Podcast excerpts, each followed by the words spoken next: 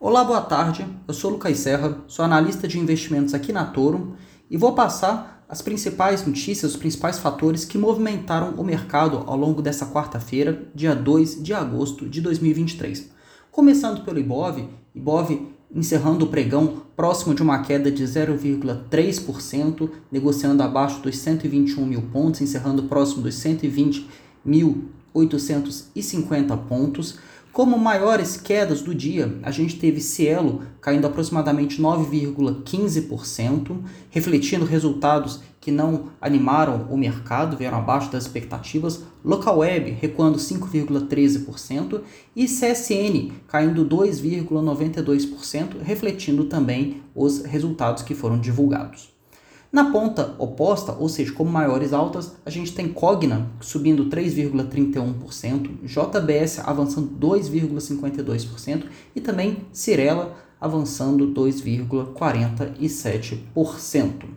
O dólar, por sua vez, apresentou uma leve alta ao longo do pregão de hoje, avançando então 0,23%. Como notícias que movimentaram os mercados, tanto domésticos quanto internacionais, a gente teve às 9h15 da manhã a divulgação da variação de empregos privados ADP lá nos Estados Unidos registrando a criação de 324 mil novas vagas, bem acima das expectativas que apontavam para uma criação de 189 mil novas vagas de emprego, mostrando então que o mercado de trabalho norte-americano continua bastante resiliente.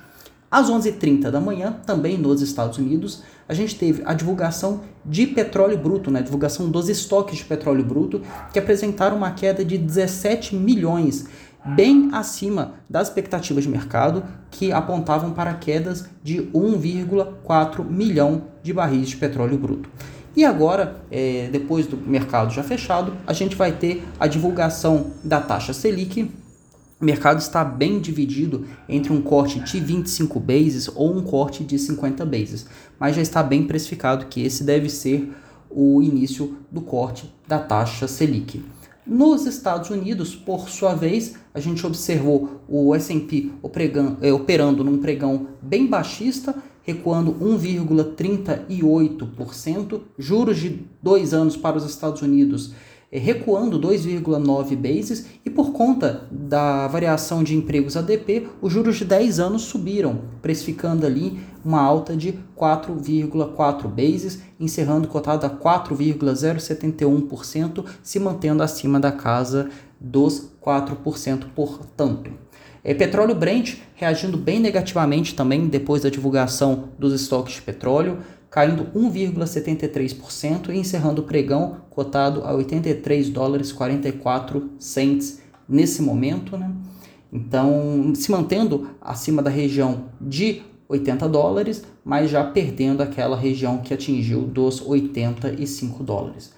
Para o pregão de amanhã, o mercado continua é, na temporada de balanços, né? Continua ansioso para saber o resultado das empresas e grandes empresas vão divulgar seus resultados amanhã, com destaque para Petrobras, Ambev e Bradesco. Então, importante ficar atento para essas empresas que devem movimentar tanto o preço das suas ações quanto o próprio índice Ibovespa por conta do seu peso, né? Então, essas foram as principais notícias que movimentaram o pregão ao longo dessa quarta-feira. Eu sou Lucas Serra, analista de investimentos da Toro Investimentos. Precisando, pode contar com a gente. Muito obrigado, excelente tarde.